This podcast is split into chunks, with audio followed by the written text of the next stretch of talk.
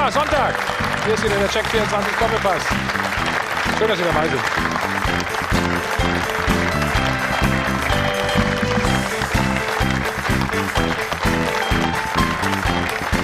Länderspielwoche. Und endlich geht es heute Abend so richtig los. EM-Qualifikation. Gleich ein ganz dicker Brocken. Unsere Jungs müssen in Holland antreten. In Amsterdam. Und der Bundestrainer hat ganz klare Forderungen aufgestellt. Tempo, Dynamik und Zielstrebigkeit. Er hat es gestern im Training schon mal vorgelebt. Sehen Sie mal hier. Dieser Übersteiger. Das möchte er in Zukunft wieder mehr sehen von seiner Mannschaft. Gegen Serbien war noch ein bisschen Sand im Getriebe. Lag vielleicht auch daran, dass Mr. Unverzichtbar nicht dabei war. Die Rede ist von Toni Kroos. Er hat sich gestern auf der Pressekonferenz vor dem heutigen Spiel geäußert zur Ausbotung seiner drei ehemaligen Mitspieler. Sportlich muss man die Entscheidung am Ende der Tage einfach, einfach akzeptieren. Und das ist, glaube ich, keine Entscheidung wegen dem Alter, weil mit 29 kann man noch vernünftig Fußball spielen. Was er genau damit meint, das wollen wir natürlich besprechen und was er sonst auch noch alles äh, von sich gegeben hat. Eins haben wir auf jeden Fall rausgehört, er stärkt den Bundestrainer den Rücken. Ob das seine Spieler auch immer gemacht haben, das werden wir ihn jetzt fragen. Zuletzt war er Nationaltrainer von Rumänien. Hier ist Christoph Daum.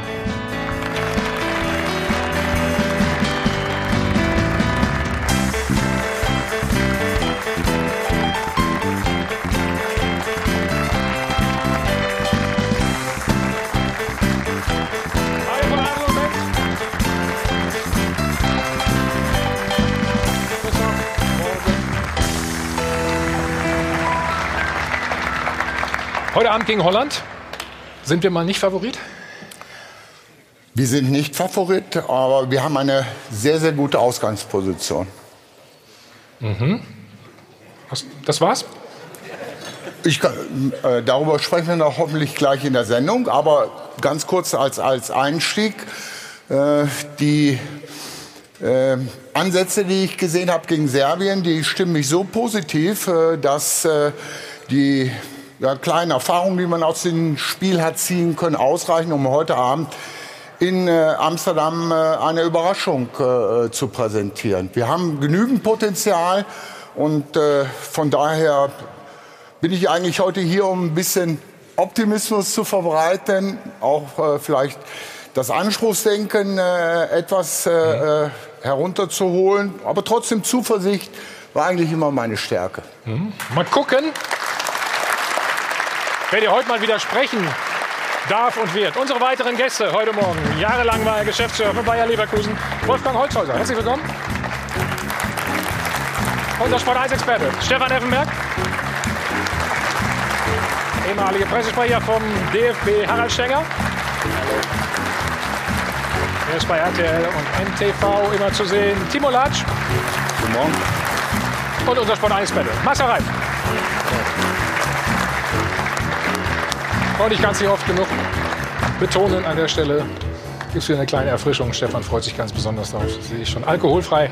Also alles kein Problem. Und damit Danke. ist Ruth an der Reihe. Schönen guten Morgen, Ruth. Vielen Dank, schönen guten Morgen zusammen. Hallo. Also, Jogi Löw spricht von einer neuen Zeitrechnung im Länderspieljahr 2019. Wir haben den viel zitierten Umbruch in der Nationalmannschaft. Er hat den Kader verjüngt. Nur noch Manuel Neuer ist Ü30. Er hat drei Weltmeister aussortiert, hat drei junge Debütanten installiert und äh, die Konkurrenzsituation auf der Torhüterposition verschärft. Sind das denn die richtigen Schritte, liebe Zuschauer? Er steht ja unter Druck und unsere Frage der Woche lautet, hat er die richtigen Maßnahmen ergriffen, um das DFB-Team zurück an die Welt Weltspitze zu führen. Rufen Sie wieder an unter der 01379011011. Die Nummer kennen Sie. Facebook, Twitter sind Ihre Anlaufstellen oder online bei uns sport1.de. Da können Sie mit abstimmen in unserem Live-Voting. Wir integrieren das natürlich immer in die Sendung und wir sind gespannt auf Ihre Meinungen, wenn Sie mögen, in unserem Live-Blog gerne mitdiskutieren. Dankeschön. Thomas, zurück zu dir. Danke sehr gut. In knapp zehn Stunden muss die deutsche Nationalmannschaft beweisen, dass sie das Seuchenjahr 2018 wirklich überwunden hat. Auswärts in Amsterdam gegen Holland. Das wird sicherlich kein Selbstläufer. Denn das Testspiel gegen Serbien war nicht gerade ein Galaauftritt.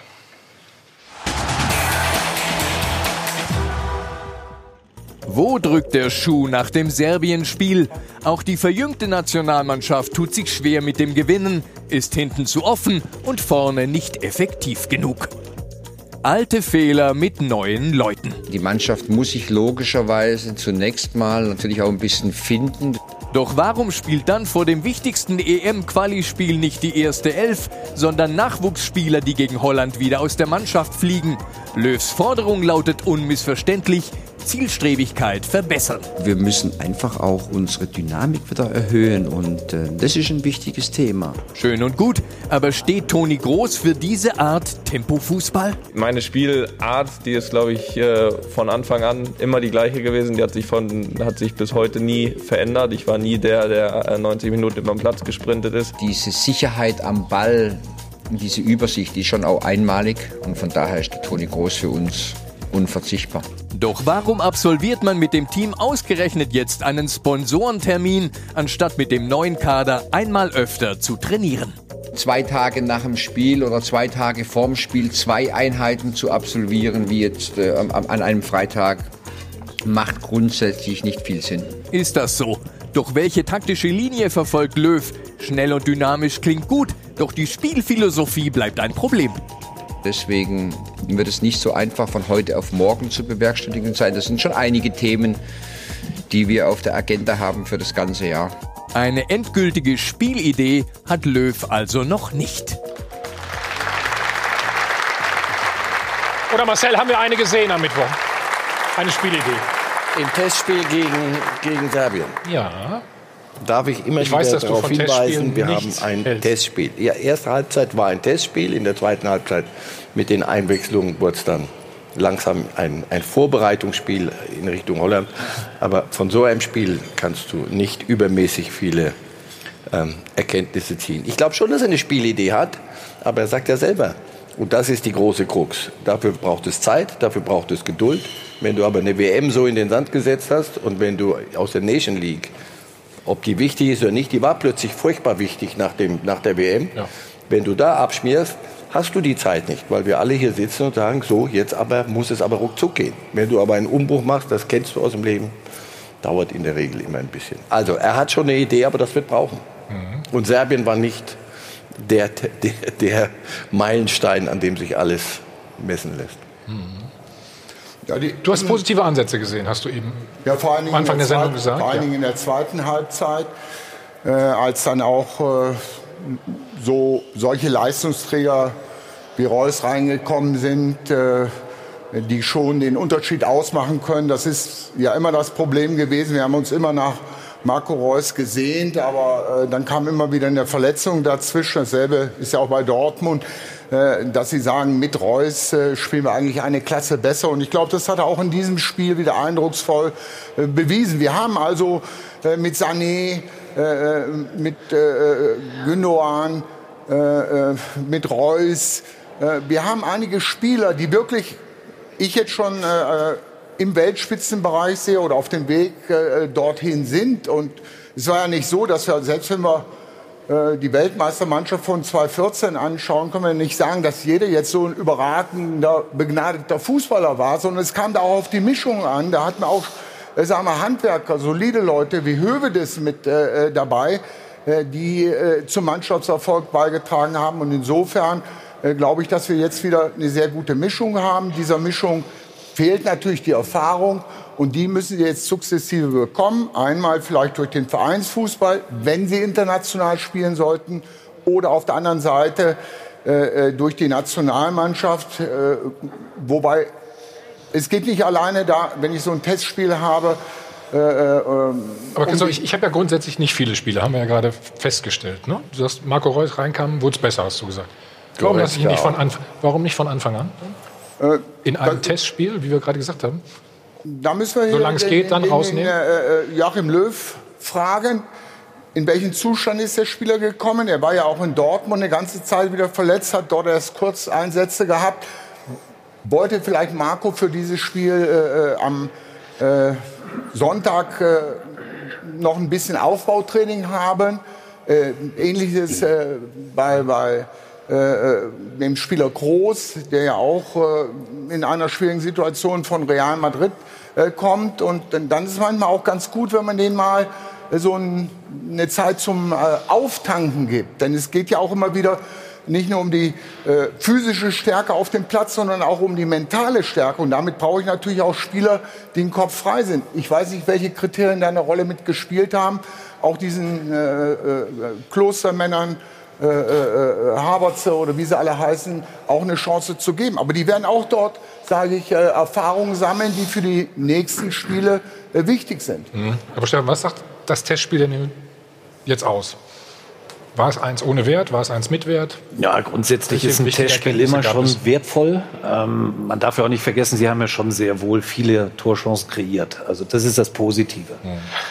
Ähm, das Negative ist natürlich unterm Strich das Ergebnis. Und, und, da wird einem natürlich ein bisschen Angst und Bange. Ich sehe das ein bisschen anders. Ich sehe Deutschland heute nicht als Favorit, sondern die Holländer in dem Spiel. Ähm, was wir haben natürlich ist Tempo im Spiel nach vorne. Ich glaube, Toni Groß soll in der zentralen Rolle so ein bisschen die Balance halten, den Rhythmus vorgeben. Ja, schauen wir mal, wie es ausgeht. Also ich bin nach wie vor nicht so optimistisch, wie, wie ich das so ein bisschen hier in der Runde höre. Mhm. Wie ist es bei euch? Ja gut, ich halte Testspiele auch für sehr wichtig und ich bin auch der Meinung, dass äh, Jogi Löw schon das Recht haben sollte, in einem Testspiel auch junge Spieler einzusetzen, die zwei Jahre zuvor überragende Leistungen im Confed Cup gebracht haben und mit der U21 Europameister geworden sind. Und wenn man nicht dann, soll er denn die jungen Spieler einsetzen und testen dürfen. Nur im Testspiel kann ich erkennen, sind sie auch in der Lage, die Leistung in der Bundesliga und die Leistung im Training auch im Spiel umzusetzen. Wenn das dann eben nicht so ganz funktioniert wie in der ersten Halbzeit unseres Spiels gegen Serbien, wobei die ersten zehn Minuten gar nicht so schlecht waren, als da dieses dumme Gegentor gefallen ist, das ja sehr unglücklich war. Äh, und der zweiten Halbzeit, der dann mit Reus und Goretzka zwei arriviertere Spieler gebracht hat, das gibt Hoffnung. Trotz allem muss man wissen, die Holländer sind einige Jahre weiter in der Entwicklung ihrer jungen Mannschaft. Die haben relativ früh angefangen, die nächste Generation einzubauen, auch in Testspielen, auch mit Misserfolg am Anfang, sind inzwischen zwei, drei Jahre weiter. Und wir sind oder sollten mit unserer jungen Mannschaft auch auf diesem Weg sein. Ob das hier heute Abend ausreicht, das steht auf einem anderen Blatt. Ich bin auch nicht der Auffassung von Christoph, dass wir heute Abend der große Favorit sind. Ich glaube eher, dass die Holländer, weil sie einfach weiter sind, der Favorit sind. Na, also ich glaube, wir haben vieles, vieles gesehen, auf jeden Fall, was uns positiv stimmen sollte. Denn äh, die Mannschaft hat vor allem Mentalität gezeigt. Und in der WM-Analyse hat ja Joachim Löw auch gesagt, das, was über allem steht, ist, dass du ein Feuer entfachst, dass du einen Teamgeist entwickelst, dass du auch auf dem Platz zeigst, dass du dieses Spiel unbedingt gewinnen willst. Und das haben wir zumindest in der zweiten Halbzeit gesehen. Also Aber warum nicht von Anfang an? Eine Mentalität war warum nicht Das Thema Belastungssteuerung ist ja auch ein großes. Und äh, ich sag mal, dass ein Toni Groß seine Pausen braucht, hat er gestern auch gesagt. Äh, und dass er die eben auch ja, einfördert. Ja. Wichtig ist, dass ein Toni Groß bei der EM dann äh, 2020 richtig fit ist. Äh, und ich finde gerade in der zweiten Halbzeit mit der, mit der Hereinnahme dann eben von einem Günduan, der hervorragend gespielt hat, finde ich, mit dem Goretzka, der sich auch vielleicht aufgedrängt hat. Es geht ja auch darum, neue Führungsspieler zu finden. Äh, und da sind Spieler wie Gündogan oder Goretzka zwei, die in der zweiten Halbzeit auf jeden Fall äh, gezeigt haben, dass diese junge, neu formierte Mannschaft auf jeden Fall eine Chance verdient hat. Denn sie hat auf dem Platz das gezeigt, was wir lange nicht gesehen haben. Äh, Mentalität. Sie haben Feuer entfacht und ich glaube, wir sollten heute Abend dann durchaus auch positiv in, in dieses Spiel gegen Holland reingehen. Warum von Anfang an nicht so gespielt? Das ist eine neue Mannschaft. Wir haben keine Blockbildung. Wir äh, haben äh, natürlich drei von Leipzig gehabt, drei äh, von Bayern München, aber wir haben früher ganz andere Blockbildungen gehabt. Da entsteht erstmal ein interner Konkurrenzkampfwettbewerb, wo auch der Spieler um seinen Platz kämpft, dann grundsätzlich äh, das Nationalmannschaftstrikot zu tragen, ist eine Ehre, aber das hat auch ein ganz schönes Gewicht. Das weiß ich selber äh, von meinen Spielern, die ich neu in Rumänien äh, nominiert habe. Das heißt, das ist ein unheimlicher Druck, der auf den Spielern lastet. Das ist wieder das, was Marcel Reif eben sagt. Die Bedeutung der Testspiele darf man nicht zu hoch hängen, weil entscheidend wird sein, wie reagieren die Spieler in Drucksituationen, wenn es wirklich darauf ankommt. Aber das ist hier ein Probelaufen. Aber fandst du wirklich, dass der Druck so groß war für die neuen jungen Spieler, wenn du ein erstes Der, der, der Druck auf die Nationalmannschaft also ist jetzt enorm hoch nach den ganzen Ergebnissen der WM Russland, der Ergebnisse der Champions der League. Der Druck ist enorm hoch. Das heißt, äh, äh, der Druck ist ja eigentlich fast noch größer auf den Trainer, aber der wird auch auf die Spieler mit übertragen. Und nochmal äh, ganz kurz zur Korrektur. Ich habe nicht gesagt, Deutschland ist heute Favorit. Nur ich möchte ein bisschen für, für ein bisschen Optimismus sorgen, für den ich eigentlich immer stand. Ich meine, das, was für die These von Christoph spricht, ist das, äh, dass wir zwar das letzte Spiel in Amsterdam verloren haben, aber äh, über lange Zeit ja eine gute Figur hinterlassen haben und das äh, erst am Ende eingebrochen sind. Nur muss man insgesamt sagen, die Leistung äh, der Mannschaft in den letzten Wochen und Monaten äh, war natürlich nicht das, was man von einer deutschen äh, Fußballnationalmannschaft erwarten kann. Ja. Und wenn es jetzt noch mal zu Serbien geht, äh, es war ein Testspiel. Und Jogi Löw hat jetzt hier nach seiner Neuorientierung gesagt, äh, äh, Ergebnisse sind wichtig und nicht Erkenntnisse. Er ist aber trotzdem so ein Stück zurückgefallen und hat erst noch mal zwei, drei ausprobiert und hat das Ergebnis hinten angestellt. Und heute Abend muss man ganz klar sagen, äh, wir sind der Außenseiter. Also da gibt es kein äh, Vertun aus meiner Sicht. Der, der, Satz, Ergebnisse sind wichtig, nicht Erkenntnisse, ist ja. absurd. Denn, mhm. denn, in der Zeit Testspiele, da musst du Erkenntnisse sammeln. Wer, wer ist in der Lage, mit wem kann ich länger planen? Und zwar planen auf das nächste Turnier. Was dazwischen ist, ist nicht so furchtbar wichtig normalerweise. Nur wir sind nicht in einer normalen Phase. Der, der Weltmeister hat in, in Russland ein, ein absurd schlechtes Turnier gespielt und ist vorzeitig nach Hause gefahren. Danach haben sie mit dem gleichen Personal, wollten sie reparieren, um zu gucken, dass die eine Chance kriegen, sich zu rehabilitieren. Das ist nochmal schief gegangen. Wir sind nicht in der normalen Phase. Jetzt jedes läppische Spiel, egal gegen wen, sitzen wir alle so da und sagen, gibt's jetzt, sind wir schon wieder so weit, haben wir es jetzt schon wieder geschafft. Die Holländer haben auf diesem Weg bis heute zwei Turniere nicht gespielt. Richtig. Holland. Und wir konnten uns nicht vor Lachen gar nicht einkriegen. Ohne Holland fahren wir zu wahlweise EM, WM. Aber äh, Marcel, das ist ja genau das, äh, was du beschreibst, deshalb, weil Yogi Löw unter Druck steht. Und es ist ganz klar, er kann nach dieser WM äh, machen in den nächsten Monaten, was er will. Er wird immer Kritik ernten. Dazu äh, ist er einfach zu angeschlagen nach der WM. Hat er zunächst mal umgestellt und hat gesagt, dass die Ergebnisse sind wichtig und nicht wie früher, da sind ja teilweise acht oder neun Perspektivspiele aufgelaufen. Das hat er jetzt so äh, eine Mischung gefunden äh, und äh, äh das musste der doch machen. Ja, also, weil der Druck so groß ist und er wird auch nicht weniger werden, aber dass er trotzdem so ein bisschen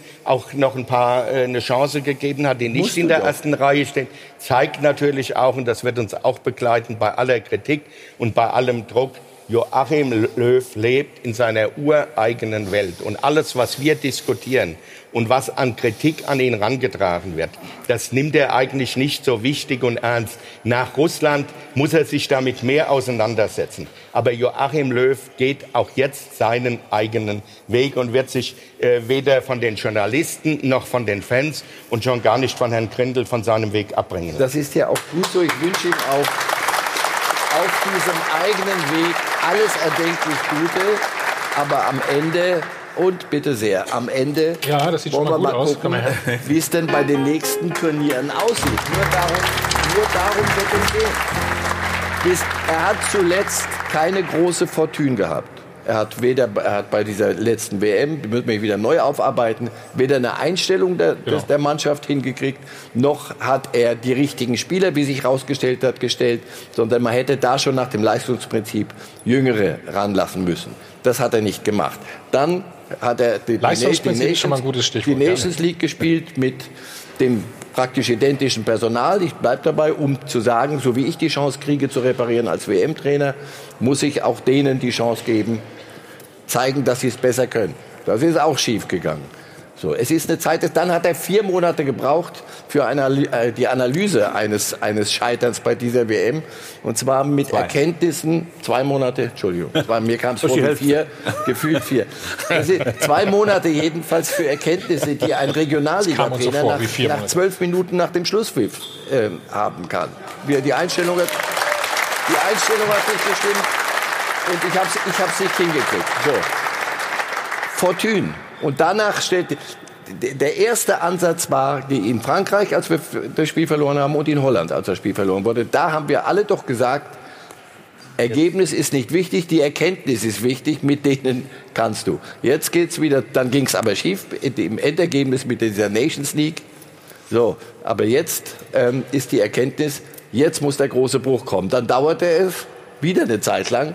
Und dann fährt er nach München und sortiert 29- und 30-Jährige aus. Und zwar auf ewig, was ich nicht begreifen kann. Also da, da geht es mir um Fortune. Ein leitender Angestellter muss, kann, kann prima Ideen haben, aber irgendwann muss er Ergebnisse zeigen. Und das kann er nicht in seiner eigenen Welt machen, sondern wir gucken halt zu.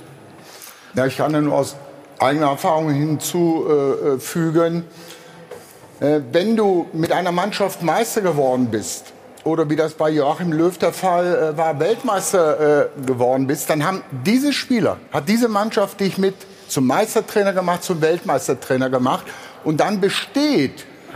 Dagegen muss ich auch erstmal angehen. Das ist äh, keine einfache Sache. Erstmal ein gewisses Dankbarkeitsgefühl gegenüber den Spielern, mit denen du dieses großartige Ziel erreicht hast. Weltmeisterschaft oder auch äh, äh, eine deutsche Meisterschaft oder einen Titel. Und dann in der Situation wirklich äh, äh, zu, alles zu überprüfen, das wurde, wurde versäumt aus meiner Sicht heraus. Man hat dann einfach sich äh, zurückgelehnt, hat sich in einer gewissen Komfortzone eingerichtet, hat gesagt, das ist alles gut, das geht alles so gut weiter, anstatt wirklich Strukturen zu überprüfen, innerhalb der Mannschaft Personalanpassungen äh, vorzunehmen, also Spieler auszuwechseln für eine Konkurrenzsituation, Blutauffrischung oder wie, sie, wie wir sie nennen äh, wollen, äh, zu sorgen. Und dieser Prozess äh, hat nicht stattgefunden, obwohl Joachim Löw sagt, er würde ständig alles überprüfen, aber was wir gesehen haben, war es nicht so. Und auch nach der WM hatte ich wieder so das Gefühl, wo wir alle gesagt hätten, wenn er jetzt diese Entscheidung getroffen äh, oder die Entscheidung getroffen hätte, die er jetzt getroffen hatte, hätte jeder gesagt, ist in Ordnung. Ja. Äh, ähm, aber ich, jetzt versetze ich mich wieder in die Trainersituation rein, nicht um irgendetwas zu gutieren, sondern nur um es zu erklären. Ich glaube, der Joachim Löw wollte nicht sagen, so, das sind die Sündenböcke jetzt für, für, für Russland. Denn dieses Aussortieren wäre ja auch mit, wir suchen ja immer nach Schuldigen. Oh, das wären jetzt die Schuldigen äh, gewesen. Und ich glaube, das wollte den Spielern auch nicht antun, sondern wollte denen nochmal die Reha Rehabilitationschance geben. Und dieser ganze Prozess, der eigentlich eher hätte stattfinden müssen, der ist nach dem 13-0 gegen Holland äh, hat er eingesetzt. Und dann hat er gesehen, so geht es nicht weiter. Aber Christoph, aber, äh, es wurde gesprochen von gravierenden Veränderungen nach der WM, die vorgenommen werden müssen, auch von Joachim Löw. Und die gravierenden Veränderungen hat es eben nicht gegeben. Ja, das, hat er nicht gesagt. Das, hat, das hat er nicht gesagt. Änderungen ja, aber mit Vorsicht und ohne Verzicht auf die Alten geht es auch nicht. So ungefährlich ausgedrückt. Also ich habe das Zitat also gravierende Veränderungen schon, schon irgendwie im Kopf. Oder Herr Grill hat gesagt. Also ich bin nur ja, auf jeden Fall, wir haben alle junge Spieler verlangt. Alle junge Spieler verlangt. Auch die Öffentlichkeit, auch wir hier alle haben junge Spieler verlangt. Jetzt setzt der junge Spieler ein. Über den Zeitpunkt kann man durchaus streiten. Aber dann sollten wir ihn nicht so verurteilen, bloß weil der junge Spieler eingesetzt hat, was nicht ganz so funktioniert hat, weil wir nun mal gegen Serbien vielleicht nur 1-1 gespielt haben. Die haben in ersten Halbzeit, bleibe ich dabei, die ersten 10 Minuten, 15 Minuten jungen Spielern gut gespielt. Er hat experimentiert. Ich habe auch nicht verstanden, warum der Süle in der Innenverteidigung plötzlich links spielt. Im München spielt er immer rechts. Ich habe auch nicht verstanden, warum der, der Julian Brandt plötzlich auf der rechten Seite spielt, obwohl er in Leverkusen eine gute Leistung bringt, eine sehr gute Leistung, ja. weil er aus der Mitte kommt. Was dazu geführt hat, wenn der Julian Brandt rechts spielt, dass der hochtalentierte äh, Harvard plötzlich eine Rolle spielt, die er auch nicht so richtig kennt. kennt ja. Sané, das war eigenartig. Er hat experimentiert. Das ist schiefgegangen der ersten Halbzeit, aus welchen Gründen auch immer. Er hat in der zweiten Halbzeit mit Reusen Goretzka korrigiert. Und ich meine, unterm Strich waren Ansätze dabei, die durchaus zur Hoffnung, ähm, Hoffnung, äh, Hoffnung, und Hoffnung bringen können. Wir gehen gleich noch weiter ins Detail. Sorry. Nein, eine wunderbare Vorlage, natürlich. Ja, also wir müssen da darüber reden. Dann äh, gibt es auch noch das Torhüter-Duell. Wir schalten noch mal nach Amsterdam. Jochen Stutzki ist vor Ort. Wir wollen natürlich wissen, wer heute Abend ran darf. Und wir haben auch eine eigene Aufstellung für Sie. Alles gleich bei uns.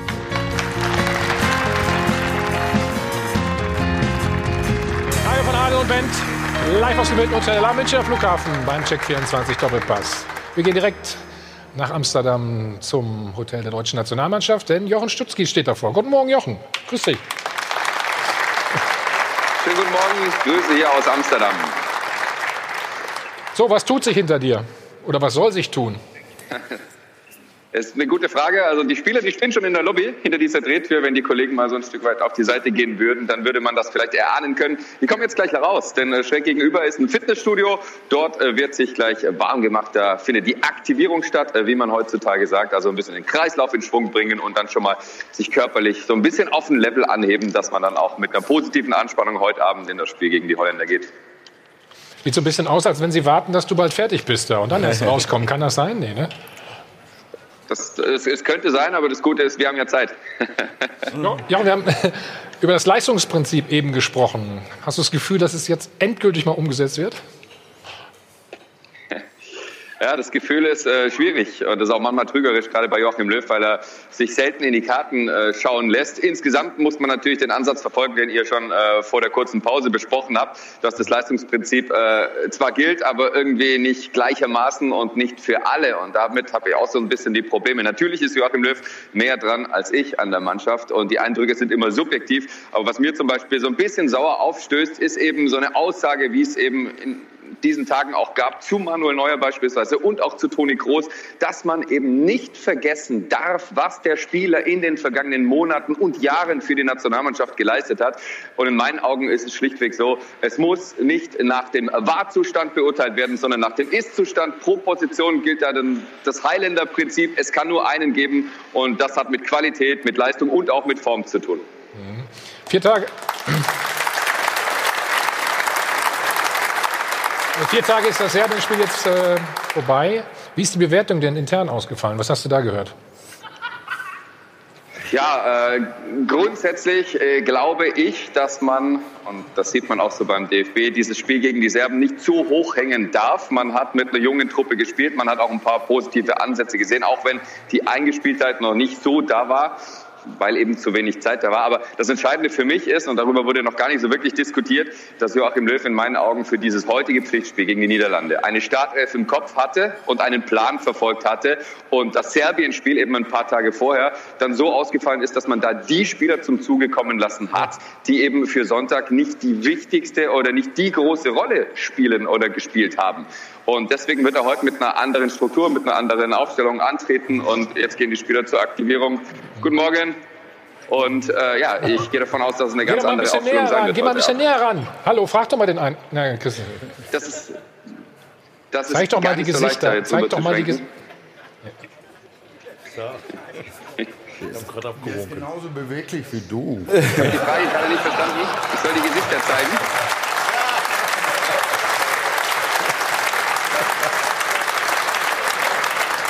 So, liebe Zuschauer, auch zu Hause, falls Sie Christoph Daum nach der nächsten Unterbrechung vermissen sollten, wissen Sie, warum er nicht mehr hier ist. Ähm, zurück zu dir, Jochen. Du hast von einem Plan gesprochen. Ähm, wie viel werden denn reinrotiert heute? Was glaubst du? Oder wer vor allen Dingen auch? Also wir gehen ganz stark davon aus, äh, dass Joachim Löw heute mit einer Dreier- bzw. Fünferkette antritt und dass die Dreierkette eben mit Süle, mit Rüdiger und Ginter auflaufen wird. Rüdiger und Ginter haben ja äh, gegen die Serben in Wolfsburg nicht gespielt. Auf den Außenpositionen wird es auch einen Wechsel geben. Rechts wird Kehrer antreten, links wird Nico Schulz seine Chance bekommen. Im zentral defensiven Mittelfeld bleibt Kimmich. Groß rückt aber für Gündogan ins Team. Und dann haben wir noch die Frage, wer die drei vorne sind. Wir gehen ganz stark davon aus, dass eben Marco Reus und Leroy Sané gesetzt sind. Und dann gibt es eben noch diese eine Position, man müssen wir darüber sprechen, ob Serge Gnabry anfängt, wenn er wirklich hundertprozentig fit ist, was der Bund Bundestrainer gestern auf der Pressekonferenz betont hat. Oder eben Timo Werner. Wenn es am Leistungsprinzip gehen sollte, äh, wäre Knabri dran in meinen Augen und nicht mehr Werner, denn der hat mich gegen die Serben nicht überzeugt. Wir haben uns natürlich auch den Kopf zerbrochen und eine Aufstellung gebastelt, unsere Redaktion. Also den ganzen Tag gestern getüftelt. Die schauen wir uns mal an. Getüftelt. Den ganzen Tag. Da brauchst du da einen brauchst Tag. zehn Minuten. Dafür. dafür Ihr habt doch gerade gehört. Du hast doch gerade von Christoph gehört, es dauert bei mir alles ein bisschen länger. Ja, wir können ja mal alle eine Aufstellung basteln. Mal gucken. So, Stefan, sag was dazu. Komm. Wir haben Hummels wieder aufgestellt, wie du siehst. Und Kahn. Mit wem? Ja, der kann ja noch rüberfliegen. Ist ja nicht so weit von hier. Ja, was soll ich jetzt dazu sagen? Was du davon hältst? Sehr gut. Ich finde das gut. Vorne hast du Tempo, vorne hast du Kreativität auf jeden mhm. Fall mit den vier Offensiven. Gündogan. Also bei uns spielt Werner und Nabri. Ja, Can ist natürlich eine Riesenenttäuschung für ihn auch persönlich gewesen, dass er überhaupt nicht nominiert wurde. Das muss ich auch sagen. Hätte er auch verdient aufgrund Ahnung. der Leistung der bei Juventus. Ähm, stimmt, ja.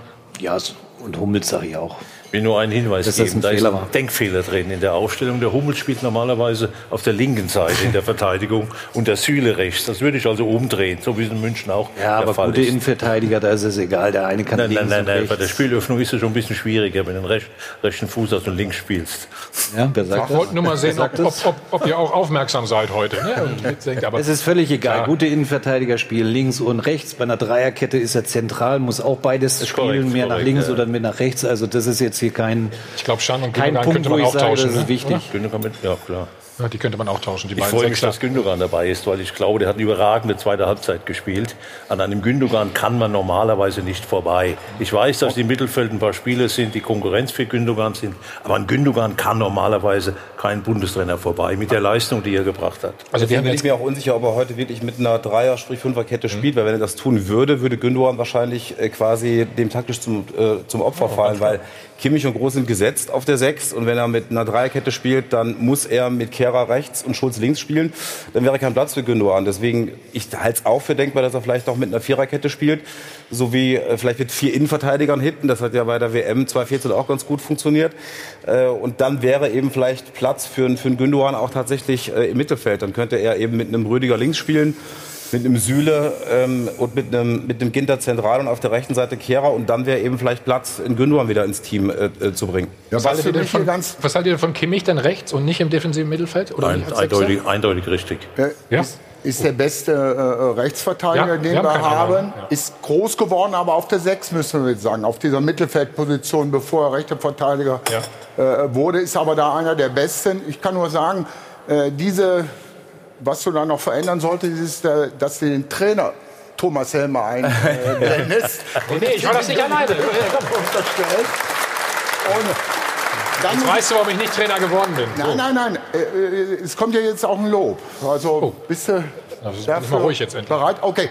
Ich sag, diese Aufstellung, die du da gemacht hast, das ist eine, die, die ähm, agieren will die, die äh, für Aufbruch steht. Die Aufstellung, die ihr vorher gehabt habt hier vom, vom Sport 1 Team mit der Fünferkette, das ist wieder eine mehr reagierende, was wir jetzt auch im Augenblick sehen, mehr auf die Defensive, auf die Verhinderung ausgerichtete Taktik. Nur, das war natürlich auch die Taktik, äh, mit der hm. äh, äh, äh, in Holland äh, oder gegen Holland schon ordentlich gespielt hat, wo es nur eben gilt, die Fehler, die mit dieser Dreier-, sprich Fünferkette gemacht worden sind, abzustellen. Und darauf hebt er jetzt erstmal ab. Jetzt geht es erstmal nur mehr um, um eine äh, Verbesserung der, der, der Defensivstrategie. Nochmal, das Lob. Diese Aufstellung von dir, Thomas, die gefällt mir viel besser. Ja. Die ist mutig. Sehr richtig. Also ich stimme. Ich bin auch so. Danke, Christoph. Äh, ich, ich stimme dir zu äh, Kimmich auf äh, rechts außen in der Viererkette zu stellen, weil er da einfach der Beste ist. Ich glaube nur, äh, dass er da nicht zu finden sein wird, dass Löwe nämlich äh, im Mittelfeld aufbauen wird. Hat er schon andere, gesagt und sich festgelegt. Das, der spielt das, auf jeden Fall auf der Sechs. Äh, andere ist, also mir fehlt nach dem Spiel gegen Serbien noch Goretzka in der Anfangsformation.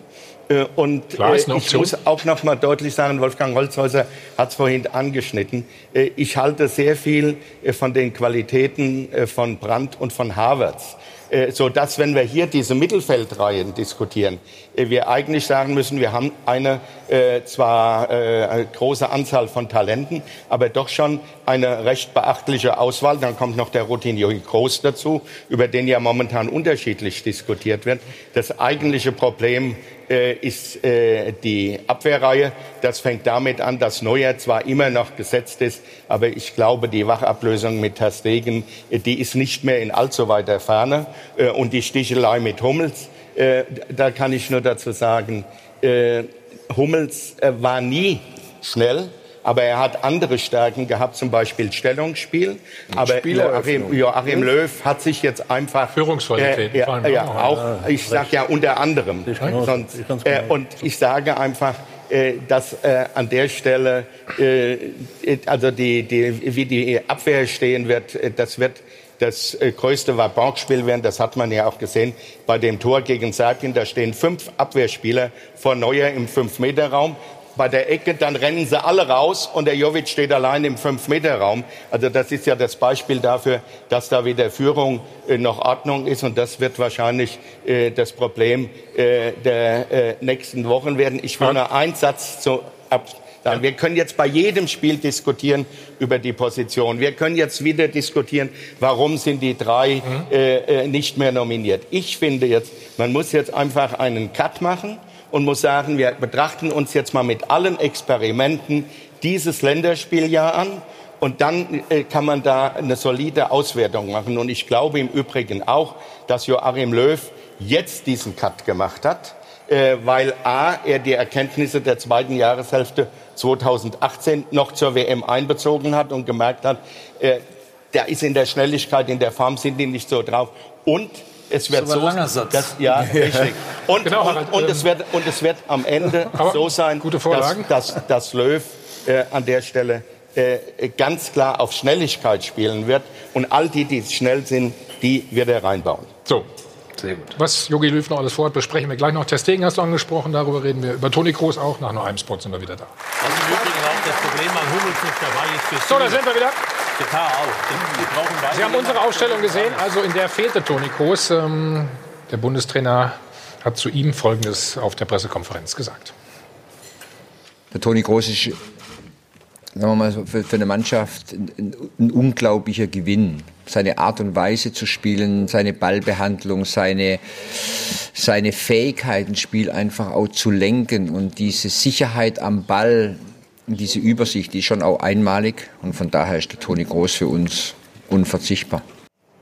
Das ist eine Auffassung. Also ja, na klar, es ist eine Auffassung. Toni, es ist absolut, Toni Kroos ist ein überragender Fußballspieler. Er hat so eine Art Metron, lebendes Metronom. Also der kann dir im Mittelfeld Takt wirklich vorgeben. Allerdings, wie jeder normale Mensch, hat auch er Formschwankungen. Ich habe ihn gesehen als Ajax Amsterdam, passt ganz gut heute, ähm, ja. bei Real Madrid den Königlichen die Krone runtergeholt hat und sie zu Hackfleisch gemacht hat im eigenen Stadion. Und da war Toni Kroos in diesem Spiel ein Gesicht der Realkrise völlig außer Form, ohne jeden Impuls, nur Sicherheitsbälle quer nur gespielt, quer. nichts. Es kam nichts. So. Damit macht sich Löw natürlich angreifbar. Wenn wir sagen, wir haben das Leistungsprinzip, die können es nicht mehr und er ist unverzichtbar. Das, das werden wir heute Abend sehen. Deswegen nochmal, ich sage ja nicht, dass er es heute, dass er es nicht kann oder nie mehr kann. Das ist ja das, was ich nicht verstanden habe bei, bei Hummels und bei Boateng und bei, bei Müller. Die werden es nie mehr können. Den kommen, wir, den kommen wir ja zu dem Punkt. Hummels Weil es ist ja ein Freifahrtschein für Toni Kroos. Das, was Jogi Löw ja. gerade gesagt hat. Und dann kommen wir wieder zum Thema Leistungsprinzip. Ja. Ist er mal in einem Loch drin? Wird er ja an ihn festhalten müssen, nach dem, was er gesagt hat. Und mir geht's nicht, es geht nicht um Haltungsnoten, sondern der wird zeigen müssen, der, wird wichtig sein. Wenn er spielt, wird er, wird, werden Enorm alle auf ihn gucken, weil er einer von Enorm denen wichtig. ist, an denen sich die anderen anlehnen. Und wenn ich dann noch einen Satz sagen darf zur Innenverteidigung. Also, wenn wir die drei nehmen, die jetzt sind, Niklas Süle muss mir erst mal nachweisen, dass er eine Abwehr führen kann. Machen wir uns nichts vor. Hier bei Bayern er wurde schon zum Abwehrchef gemacht jetzt. Ja, ne? ja. Naja, nein, nein, nein, nicht zum Chef. Ja, nicht von mir. Nee, nee, nee, das stimmt einfach nicht, Thomas. Bei Bayern haben sie gesagt, er ist die Nummer eins, er ist immer gesetzt und die beiden anderen, Boateng, Hummels, wenn sie gesund sind, wenn sie fit sind, müssen sich um Platz zwei streiten. Auf dem Platz konkret kümmert sich Herr Hummels, wahlweise Herr Boateng, auch um Herrn Süle. Und Herr Süle guckt, was er denn darf. Dann nehmen wir den nächsten, Rüdiger bei Chelsea. Da ist dieser blondgelockte, ich glaube Felipe Luis heißt er, der blondgelockte Brasilianer in der Verteidigung. Herr Rüdiger spielt keinen Ball, ohne dass der Brasilianer das abgenickt hat. Also den nächsten, der, der, der es führen wird. Nein, das ist ja nicht böse, sondern das ist, es gibt Spieler von ihrer Ja, es hilft ihm ja auch. Ist ja okay. Ginter ist ein wunderbarer Fußballspieler, aber wenn du mir sagst, das ist der, der jetzt hinten mal aber so richtig die Sache in die Hand nimmt und die Kommandos gibt, niemals im Leben. So, deswegen habe ich nach der WM verstanden, wir werden einen Umbruch brauchen, aber wir werden die Alten brauchen, damit es die Mischung stimmt, was man mir seit 100 Jahren erzählt, in der Mannschaft braucht es eine Mischung, eine Balance, es müssen sich die Jüngeren an den Größeren, an den Älteren orientieren können. Das alles gilt jetzt hinten nicht mehr das Tor gegen, gegen Serbien hat nicht dafür gesprochen, dass da hinten Ordnung Ja, und das herrscht. ist ja eine große Gefahr, die Defensive. Ja, also als wir noch Boateng und, und Hummels hatten, da waren ja auch nicht drei, vier Spieler hinten dran, die sich so aufgedrängt haben und Weltklasse gemacht haben, ne? Leistung gebracht haben und, und Druck gemacht haben. Das war ja nicht der Fall. Und wenn du um, wenn es um eine Qualifikation geht oder um Titel nachher EM oder WM, die gewinnst du nur mit einer, einer richtig guten Defensive. Da sehe ich das größte Problem Stand heute bei der deutschen Nationalmannschaft. nicht im Spiel nach vorne, im Spiel. Wenn Boateng aber nicht fit ist, weil er lange verletzt war, kann er nicht spielen. Wenn Hummels völlig außer Form ist und das, was ihn auch ausmacht, nämlich Spieleröffnung. Also er Süle zeigt mir, die, der spielt den Ball zu Hummels und der spielt ihn dann lang. Viel zu wenig in, in den letzten Monaten, da war er, war er nicht so. Ich hatte den Eindruck, er kommt jetzt wieder Hummels. Und dem sagst du, ich will dieses Thema nicht immer wieder aufnehmen. Nur, ich, Leute, wir reden ja, über, über das halt Leistungsprinzip. Ja. Und du brauchst eine Mischung in der Mannschaft. Und du brauchst einen, der hinten den Laden führt ein bisschen. Aber Marcel, das Thema Leistungs Leistungsprinzip, Joachim Löw sagt zwar, er stellt nach dem Leistungsprinzip auf, aber er hat es die letzten Jahre ja immer nur bedingt getan. Das heißt, er hat ja bei allen großen Turnieren nicht immer nach der aktuellen Leistung geguckt. Der Lukas Podolski ist zumindest mal, ich sag mal, anderthalb Turnieren mitgefahren, obwohl er aktuell ganz sicherlich nicht der beste Mittelfeldspieler oder Stürmer war, weil er einfach für die gute Struktur der Mannschaft extrem wertvoll war. Gute so, und jetzt hast du noch einen Manuel Neuer und einen Toni Groß, die beide vielleicht nicht gerade die allerbeste Blüte ihres fußballerischen Daseins haben, aber dass die zumindest mal noch als fester Anker in dieser Mannschaft bleiben müssen, äh, ist für mich 100% klar, insbesondere nach der Ausbotung dieser drei. Und deswegen ist für mich ein Toni Groß äh, im Mittelfeld äh, absolut gesetzt und wichtig und gut, dass der zumindest als einer der alten Weltmeister da ein bisschen Struktur reinbringen kann. Er selbst sieht das übrigens genauso. Wir hören mal, was er gesagt hat. Wenn ich jetzt ähm, schaue zu zumindest Ende letzten Jahres war es ähm, ja auch schon so beispielsweise, dass äh, Jerome nicht da war, dass äh, Thomas meistens von der Bank kam.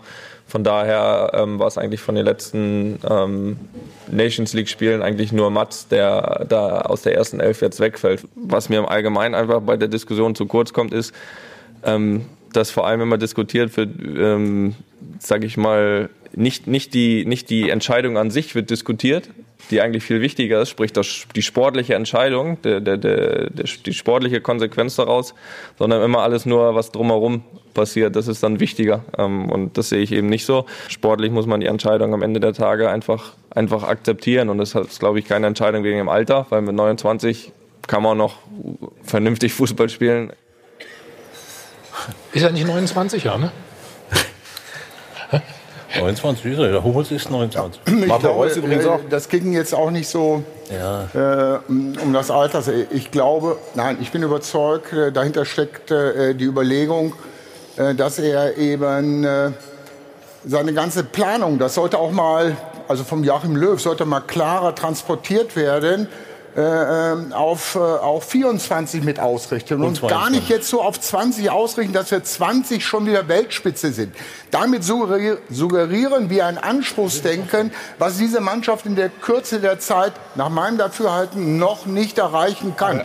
Wie es 22 bei der WM aussieht, da werden wir schon wieder ein Stück weiter sein. Da können wir schon wieder, sagen wir mal, Anspruchsdenken zur Weltspitze zu gehören, aufbauen. Aber für mich ganz wichtig ist wieder die EM 24 zu Hause, wo wir wieder wie 2006 äh, äh, der Welt oder Europa äh, äh, ein Deutschland präsentieren können, sportlich wie, wie gesellschaftlich, äh, äh, was Freude macht. Und daraufhin sollte auch diese Planung mit ausgerichtet sein. Und dann ist natürlich auch, wir haben eben hier über Strukturen und Führung gesprochen. Wenn ich äh, diese gestandenen Spieler dabei halte, dann werden sie mir immer die Entwicklung anderer Spieler in Führungspositionen reinkommen, in einer gewissen Art und Weise blockieren. Das eindrucksvollste Beispiel war doch, dass ein Tar Hummels anruft, ob er die Rücke Nummer 5 übernehmen kann. Und das drückt doch ganz deutlich aus, wie diese Spieler, äh, sagen wir mal, äh, ein Standing innerhalb der Mannschaft haben, wo andere gar nicht groß werden können. Und das ist jetzt äh, zugegebenermaßen, ja, äh, Marcel, der Widerspruch, wie baue ich Führung auf, aber wie rasiere ich diese Köpfe, um andere wachsen zu lassen? Ja, und das ist ein Christoph, Problem. Er geht ins Risiko. Das kann ich okay, nicht. unterstützen Nein, Christoph hat recht. Nee, er hat nicht. Aber ich kann ja, doch nicht. Es ist doch absurd zu sagen, ich, ich wir planen für 2024. Das jede Mann, deutsche Nationalmannschaft, die auf ein Turnier geht, jetzt 2020, 2022, steht unter Erfolgsdruck und wir reden jetzt von 2024. Aber es geht, hier, es geht ja nicht um die Frage. Also, aber bei allem Respekt, aber du denkst nur kurzfristig.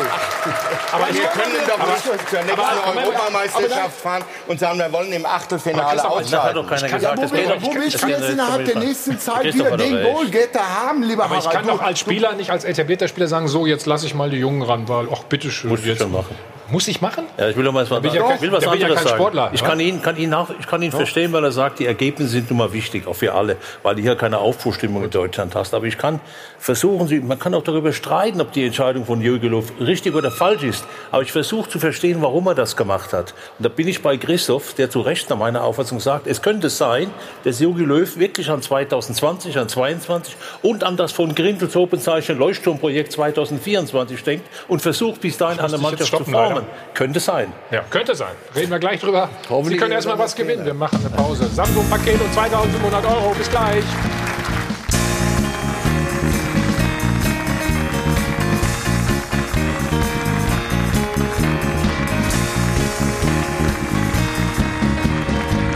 Hi von Hallo und Band. Live aus dem Hilton Hotel am Münchner Flughafen. Wir sind zurück beim Check 24 Doppelpass. Und Ruth macht weiter. Ja, und ich stelle fest, die Geduld der Fußballfans in Deutschland, was Jogi Löw und seinen Umbruch betrifft, hält sich in Grenzen. Wir haben ja die Frage aufgemacht, ob sie ihm zutrauen, die Nationalmannschaft wieder an die Weltspitze zu führen. Und das Ergebnis ist dann doch sehr eindeutig. 84 Prozent sagen Nein. Jogi Löw wird das nicht mehr schaffen. Und ihr habt das interessante Thema Leistungsprinzip angesprochen. Auch das kam hier im Live-Blog in der Diskussion auf. Da sagt Ralf äh, zum Beispiel, also das macht ihm schon gar keinen Spaß mehr, denn Löw entscheidet nicht nach Leistung, drei Bayern raus, Neuer nicht, was soll das? Kann das also aus Sicht von Ter Stegen ähm, nachvollziehen und der ja tatsächlich bei Barcelona einen großartigen Job macht. Äh, Sie haben sich ja im Test schon die Halbzeiten aufgeteilt. Heute Abend wird Manuel Neuer aber wieder im Tor stehen. Das führt uns zu der Frage, wer soll denn die Nummer eins im deutschen Tor sein? Ähm, Neuers Teamkollege Sven Ulreich springt ihm natürlich zur Seite und hat äh, folgende Aussage getätigt, dass er eben glaubt, Manu ist noch eine Klasse besser.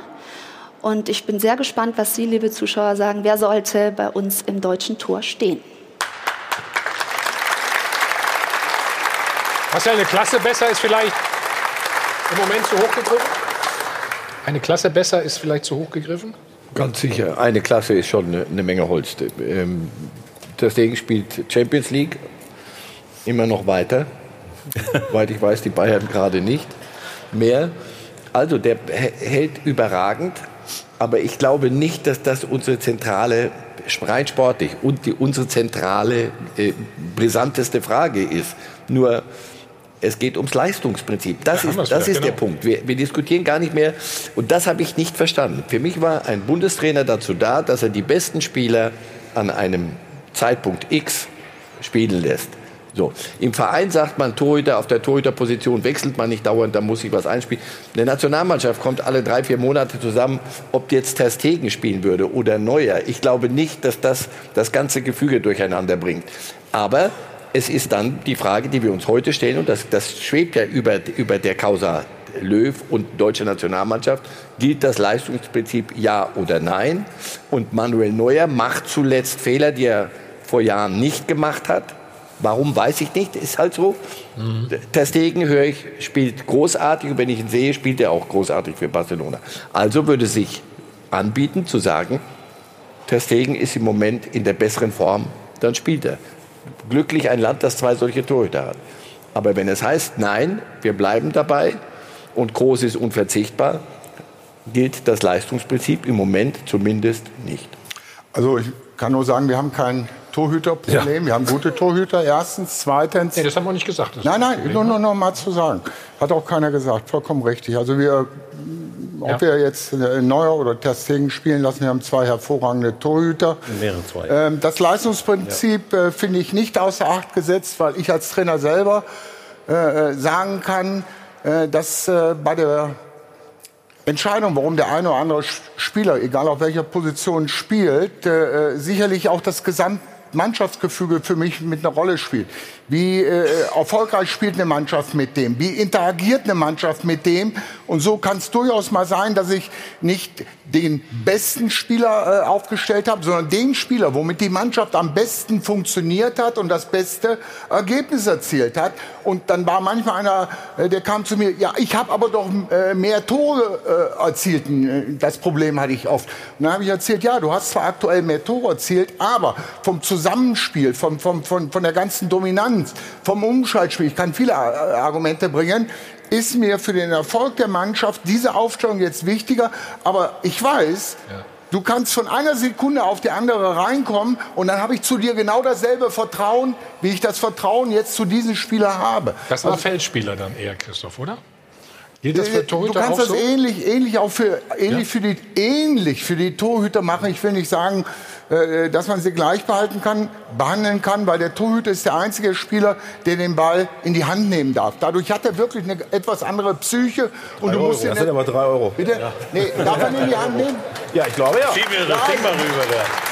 Also, also, also ich zahle das gerne, ist aber absoluter Quatsch. Wenn ich sage, Torhüter darf den Ball in die Hand nehmen, im Gegensatz zu anderen, dafür drei also Euro zu bezahlen. Feldspieler darf ihn auch in die Hand nehmen, das wird nur bestraft. ein bisschen ärmer machen, Christoph. Also jetzt muss ich noch sagen, darf ungestraft den in die Hand nehmen. Okay, dafür zahle ich gerne ja, dann die drei Euro. Danke. Nee, wunderbar. Äh, es ist in der Tat so, dass der Torhüter eine etwas andere Psyche hat und äh, ich habe immer äh, versucht, wirklich einen starken Torhüter zu haben und den zweiten Torhüter dann so gut aufzubauen, dass er Druck macht, aber den anderen äh, nicht nervös nicht macht.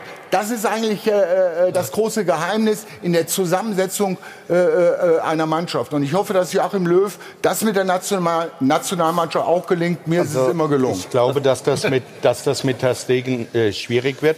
Ich habe die Woche nur äh, gehört bzw. gesehen, dass die beiden sich keines Blickes gewürdigt haben. Ich meine in der Pause der Halbzeit. Es ist auch bekannt, dass zum Beispiel in der U21 äh, Ter und Leno nicht gerade das freundschaftlichste Verhältnis hatten. Das wird also sicherlich spannend, darf aber ein Trainer in keiner Weise jetzt beeinträchtigen oder äh, ein Kriterium sein. Nur ich weise noch mal darauf hin. Wir dürfen uns jetzt, und da äh, sind wir uns, glaube ich, alle einig, nicht an der Torwartfrage aufhängen, sondern für mich bleibt das zentrale Problem, die Abwehr mit den Wackelkandidaten, die da momentan sind. Und ich will jetzt nur zu Löw noch mal sagen, wenn er es jetzt nicht probiert, neue zu bringen gegen Estland, Weißrussland und Nordirland, äh, wann soll er es dann machen? Ich glaube, dass das Vielleicht eine wesentliche das ja Rolle hm? gespielt hat, jetzt die Entscheidung zu treffen, auch nach der Auslosung und nach der Auswertung der ersten Saisonhälfte, dass er gesagt hat, jetzt probiere ich es einmal. Und das Hintertürchen, zum Beispiel für Hummels, hat er ja bei allem Trara, was wir hatten, immer noch ein bisschen offen gelassen. Also nach meiner Information haben Ter Stegen und Manuel Neuer vorgestern ganz entspannt zusammen gefrühstückt ja, in Amsterdam. Also von daher, glaube ich, ist das Verhältnis natürlich sportlich äh, rivalisieren, klar, aber es ist jetzt nicht so, dass die beiden sich da äh, äh, komplett äh, gegenseitig die Haare auszupfen. Joachim Löw hat ja Ter Stegen schon einen Spalt äh, das Fenster aufgemacht. Ja, ich meine, Manuel Neuer war jahrelang vor der WM, während der WM, nach der WM die unumstrittene Nummer eins. Und Löw hat ja das Leistungsprinzip auf, äh, ausgerufen und hat gesagt, Ter Stegen bekommt seine Einsatzmöglichkeiten während der EM-Qualifikation. Und ich wäre mir stand jetzt nicht sicher, dass Neuer bei der EM bei diesem Endturnier dann auch wirklich äh, die Nummer eins ist und dass in der jetzigen Phase, wo so viele Bayern-Spieler auch nicht dabei ist, wo der Umbruch da ist, dass er jetzt erstmal sagt, Neuer steht heute Abend in Amsterdam im Tor, ist, glaube ich, äh, nachzuvollziehen. Aber auf Sicht, glaube ich, ist dieses Duell längst nicht entschieden. Also diese Torhüterfrage, das ist nun wirklich nicht die Schicksalsfrage der deutschen Bundes, Bundes äh, der, der, der, deutschen Nationalmannschaft. Das ist lächerlich. Wir haben zwei sehr gute Torhüter und haben sogar noch zwei recht gute dahinter. Also das ist überhaupt nicht das Aber Problem. Es kann trotzdem nur es einer gibt, spielen, ein, ne? es gibt einen Aspekt, der mich vielleicht dazu bringt, doch der Stegen ein, ein, äh, einzusetzen. Ich denke an die Bundesliga. Es passiert oft, Christoph wird das wissen, wenn eine Bundesliga-Mannschaft vier, fünf Mal in Folge schlecht gespielt hat, verloren hat, dann will der Trainer manchmal ein Zeichen setzen. Dann wird plötzlich der Torhüter gewechselt, um nach draußen zu zeigen, ich mache etwas anderes. Wenn nun der Jogi Löw ein Zeichen setzen will, er will eine Aufbruchstimmung erzeugen, was Neues machen, könnte man zum Ergebnis kommen, ich mache das auch an den Torhütern fest. Ich bringe den der Stegen gleich stark wie Manuel Neuer, nicht schlechter, nicht besser, aber ähnlich in seiner, in seiner Qualität. Aber wenn ich den bringe, dann zeige ich, ich will was Neues machen. Das könnte dazu führen, dass der Jogi Löw zum Ergebnis kommen könnte, nach meiner Auffassung richtigerweise, den Ter Stegen einzusetzen und nicht den Manuel. Wolfgang, dann musst du aber auch wissen, dass du den, wenn du den Wechsel machst, auch konsequent durchziehst. Denn sonst hast du zwei Verunsicherte. Richtig. Mir ist lieber ein starker Torhüter als zwei Verunsicherte. Dann stimme ich dir zu, wenn du diesen Wechsel anstrebst, zieh den dann auch über einen längeren Zeitraum Richtig. durch. Ich will noch etwas sagen zu dem Thema, keines Blickes gewürdigt. Also die müssen sich nicht abknutschen, um darzustellen, klar, ab darzustellen, dass sie miteinander können. Und ich, Christoph hat mir mal vor Jahren auf meinen Vorwurf, er soll einen Spieler, der ausgewechselt wurde, Robson Ponte, doch abklatschen, gesagt, weißt du was, wenn ich den abklatsche, muss ich alle abklatschen. Also klatsche ich gar niemanden ab, dann können die anderen nicht schimpfen. Das hat er mir mal gesagt. Das finde ich übrigens auch albern. Ne? Ja. würde ich als Spieler übrigens auch nicht machen. Ne? Ja, den Trainer abklatschen, wenn er mich rausnimmt. Ja, nein, das, das? das, Problem ging ja sogar noch weiter. Ich hab, bist du nicht ausgewechselt worden, oder? Du bist ja nicht ausgewechselt worden, oder? Ich bin, bin einfach nicht rausgegangen. mal so, nur ganz kurz, das ging ja noch weiter. Warum ich es nicht gemacht habe, gibt es eine Vorgeschichte. Ich ne, wechsle einen Spieler aus, mhm. gehe auf den Spieler zu, gebe den die Hand und der geht an mir vorbei. Wie sehe ich den jetzt aus? Ja. Ja? Und von da habe ich dann zum Wolfgang gesagt, weißt du, ich gehe da Wie ein Schluck Wasser in der Kurve siehst du dann aus, ja. ja, Nee, das ist eine blöde Situation. Richtig, also habe ich dann gesagt, äh, dann gehe ich gar nicht mehr dahin. Wenn ein Spieler natürlich zu mir hinkommt, okay, gebe ich denen natürlich auch die Hand. Aber die Initiative geht nicht mehr von mir aus. So, Schluck Wasser in der Kurve, habe ich gesagt. Ich muss auch mal einzahlen heute, glaube ich, hier. Ne? Nützt ja nichts. So. Stefan, einmal noch äh, Jogi Löw. Äh, zu Manuel Neuer. Ich glaube, dass der Manuel äh, ja immer auch äh, so, da, so professionell war in der ganzen äh, Zeit jetzt auch, auch als er vielleicht jetzt unangefochten die Nummer eins war und ähm, er ja auch immer gespielt hat, seine, seine Intensität, was ich weiß im Training bei uns, seine Konzentration immer wahnsinnig hoch gehalten.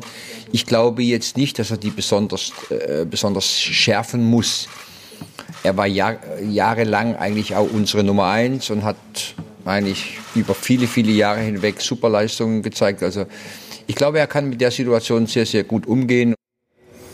Stefan war ein bisschen in der Vergangenheitsform, ja. ne? war ja. unangefochten. Vergangenheitsform.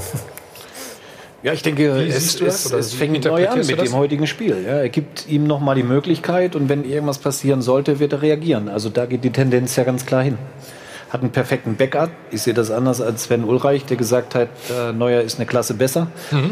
Wäre Sven Ulreich ähm, der zweite Torwart hinter Ter Stegen, wäre er natürlich eine Klasse besser, ist auch logisch. ähm, also das sollte ja. man nicht auf die Goldwaage legen, aber ich denke auch, dass die Tendenz dahin geht, dass es irgendwann zeitnah den Wechsel gibt. Gut, dann machen wir weiter. Mit dir, Stefan, hätte ich beinahe gesagt. Nein, du hast gesagt, wenn Jogi Löw die EM-Qualifikation nicht schafft, dann wird er wahrscheinlich nicht mehr lange Bundestrainer sein, richtig? Hast du letzte Woche gesagt, weißt du das noch? Ja, ist auch so. So, gut, heiß im Klartext. Nach WM aus und Nations League Debakel kann sich Löw keine weitere Blamage mehr erlauben. So schaut's aus.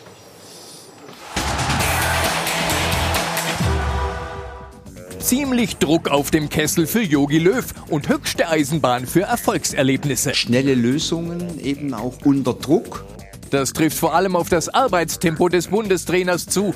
Zur Erinnerung, im Juni sind wir bei der WM rausgeflogen, doch zwei Monate später Umbruch, Fehlanzeige. Löw hält seine Weltmeister für unverzichtbar. Wir brauchen schon auch eine Achse, an die sich junge Spieler irgendwie ähm, äh, an denen sich junge Spieler orientieren können.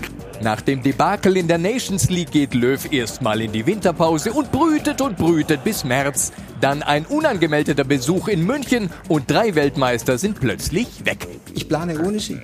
Und damit er ein bisschen verlorene Zeit gut machen kann, serviert er die im August noch unverzichtbare Achse in fünf Minuten ab. Nicht ganz fein, aber ungewöhnlich dynamisch. So schaut's aus. Warum eigentlich kein Umbruch in der Führungsebene? Der Kader wird verjüngt, doch Löw, Bierhoff und Grindel sitzen wie festgetackert auf ihren Posten, ohne jegliche interne Abstimmung. Löw weiht den DFB-Präsidenten in seine Entscheidungen erst ein, wenn sie in der Zeitung stehen. Warum wir äh, manche Leute nicht informiert haben, ich glaube, das habe ich jetzt einfach erwähnt. Der Kreis war so, so klein. Und bevor der Reinhard wieder etwas missversteht, sagt Löw ihm besser gar nichts. So schaut's aus. Die guten alten Zeiten sind leider vorbei. Wie frisch und jung war Yogi früher und wie frisch und attraktiv unsere Nationalmannschaft von 2006 bis 16. Mit die erfolgreichste Dekade eigentlich auch im deutschen Fußball. Jetzt erleben wir leider das schrecklichste Jahr im deutschen Fußball und in Amsterdam droht die nächste Blamage. Doch ausgerechnet jetzt und mitten im Umbruch braucht Yogi Löw Ergebnisse. Sonst könnte es sein, dass Reinhard Grindel bald zu einem unangemeldeten Besuch nach Freiburg aufbricht. So schaut's aus. Falls Sie auch kurz gestutzt haben, gerade da im Hintergrund der junge Mann, das war übrigens Harald Stenger, falls Sie ihn nicht erkannt haben sollten. Lang, lang ist her. Was wie groß ist denn der Druck auf Joachim Löw? Groß. Nach, nach so einer WM und so einer Nations League ist er, ist er groß, viel größer, als es für, für Vorbereitungsspiele Man merkt ihm das aber nicht so an, ne? oder? Ja, er ist ja lang genug dabei, um, um wenigstens die, die, die, die Fassung zu wahren. Aber äh, nochmal, wir reden nach einem Spiel gegen Serbien über die erste Halbzeit, wo er einem Halstenberg, Klostermann, wenn er gucken will, ob es Alternativen gibt, muss er sie doch irgendwann mal auch mal kicken lassen. Aber das ist, das ist dieser Widerspruch in sich selber. Ich habe es vorhin schon mal gesagt, nach dieser WM, dieser Nations League, gibt es das, was es dringend bräuchte, nämlich mal gucken, wer ist da, mal gucken, lassen, lassen wir was einspielen, Geduld, lass uns mal sehen. Gibt es nicht. Selber mit verschuldet. Und deswegen äh, kann niemand diesen Druck wegdiskutieren. Wenn das heute Abend krachend schiefgehen sollte, was es nicht muss, ich bin auch dabei. Lass mal gucken. Allerdings, die Holländer haben, haben, haben sich wieder selber entdeckt, haben sie wieder selber gefunden. Die Ajax-Spieler fliegen irgendwo auf Wolke 7, nach dem, was sie veranstaltet haben in der, in der Champions League bisher. Mhm. Das wird schwierig, das wird sehr schwierig. Und der Druck, wenn das Ergebnis nicht stimmt, hast du morgen eine, eine Löw-Diskussion. Ja, nur wenn dieser Automatismus, dieser mediale Automatismus einsetzt, dass wir dann im Falle einer Niederlage morgen wieder über die Zukunft des Bundestrainers diskutieren. Also erstens wird das Löw einzuordnen wissen, das haben wir ja jetzt nun schon mehrfach heute hier auch wieder festgestellt. Und B, also ich sehe darin äh, keinen Sinn. Ich bin jetzt einfach, er hat jetzt noch mal einen Cut gemacht, hat sich da teilweise widersprochen. Unter dem Aspekt, die Mischung muss stimmen, dass er jetzt nur noch auf die schnellen Jungen sind. Man muss jetzt aber diese gesamte Qualifikation abwarten, um dann äh, ein Urteil zu kommen. Und kann jetzt nicht am Montag wieder anfangen zu diskutieren, ob Löw der richtige Bundestrainer ist. Das wäre richtig so, wenn es all diese hinter diese die, die also, Vorlauf nicht gegeben hätte. Ja, diese die Diskussion wirst du nicht stoppen. Ist, ja, wir, wir, alle gönnen, ja, wir alle gönnen ja Jogi Löw, dass das funktioniert. Also ich mag ihn persönlich sehr und ich würde es ihm auch gönnen, dass es funktioniert. Mir gehen allerdings ein paar Dinge durch den Kopf, die mich nachdenklich stimmen, ob es mit Jogi Löw auf Dauer richtig sein wird. Ich denke an, an die Aufbruchstimmung, die wir in Deutschland einfach brauchen. Die Aufbruchstimmung, wenn ich an die Vergangenheit denke, nach Jupp Derwal kam, glaube ich, Franz Beckenbauer. Der hat alles auf den Kopf gestellt. Nach Franz Beckenbauer kam Rieberg, das ging schief. Dann kam ähm, wie Phoenix aus der Asche. Rudi, Rudi. Völler wurde Bundestrainer, der, ging, der wurde Vize-Weltmeister mit einer Truppe, die nie hätte Vize-Weltmeister werden dürfen. Nach Rudi kam der nächste, kam Klinsmann, alle Steine umgedreht. Und all den Neuen, dem Franz, dem Rudi und dem, ähm, wer war der andere? Klinsi? Ähm, bitte? Clancy, den hat man einfach zugetraut, die Steine umzudrehen. Und wenn Clancy, Rudi oder andere Spieler ausgebotet haben, dann wurde das verstanden. Und bei Jogi Löw, der kein Neuer ist, der hat es viel schwieriger, etwas Neues zu machen und Aufbruchstimmung zu erzeugen. Nochmal, ich würde es ihm gönnen, dass es funktioniert. Aber ich glaube, wenn es heute schief geht, ist es auf Dauer nicht zu vermeiden, das Problem einen neuen ist, Trainer zu installieren, der eine Aufbruchstimmung erzeugt, dem es leichter fällt, neue Dinge auszuprobieren. Weil der Kredit aufgebraucht Genau, das Vertrauen ist einfach irgendwie weg. Ja, Joachim Löw hat es nicht geschafft. Äh, ich sag mal, wir waren 2017 in der Situation, Confed Cup gewonnen, U21 Europameister. Wir hatten die alten Weltmeister. Er hat es dann nicht geschafft, die Jungen mit den Alten irgendwie zu verbinden. Er hat bei der WM auf die Weltmeister von 2014 gesetzt. Das ist schiefgegangen. Dann ist die erste Umbruchsmöglichkeit direkt nach der WM in der Nations League auch schiefgegangen. Dann war der Zeitpunkt zumindest, unabhängig davon, ob es innerlich richtig war, der Ausbeutung der drei Bayern-Spieler sicherlich auch unglücklich. Die Kommunikation war irgendwie auch schlecht. Und so ein bisschen tut mir Joachim Löw dann vielleicht auch ein bisschen leid, denn wenn der im Moment nach rechts geht, dann sagen alle, er wäre doch besser nach links gegangen. Geht er nach links, sagen alle, er wäre besser nach rechts gegangen. Das heißt, er ist im Moment in der Situation drin, er kann fast machen, was er will. Aber die anderen Jahre davor viele haben wir das sagen, natürlich nie gesagt. Das ist doch klar, jetzt wo der... Ja, weißt du warum?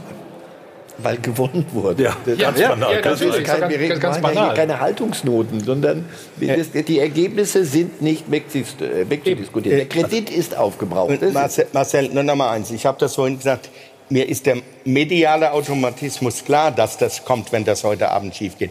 Ich sage nur, ich sehe da über, über, überhaupt keinen Sinn drin. Man muss jetzt die Strecke, die man mit Löw angefangen hat, zu Ende gehen und dann ein Urteil fällen. Aber da weiß ich, dass ich in der Minderheit bin. Also nochmal zu der mediale, äh, mediale Konsequenz. Ich wehre mich gegen die Voraussetzung, dass eine mediale negative Konsequenz dazu führen muss, den Trainer zu wechseln. Ja. Wenn man Trainer wechselt, muss die Führung überzeugt sein, dass man damit etwas Neues schafft und nicht, weil die, die Öffentlichkeit es verlangt. Da muss man ganz muss man noch nüchtern an so eine Geschichte rangehen. Dann will ich noch aber etwas. Wer ist die Führung? Ja, das ist eine andere Frage. Da kommen wir später dazu. Ja, aber das ist ganz entscheidend. Weil da ich, ja, ich möchte noch etwas sagen. Da kommen wir vielleicht auch zu dem Thema, was ihr alle hören wollt.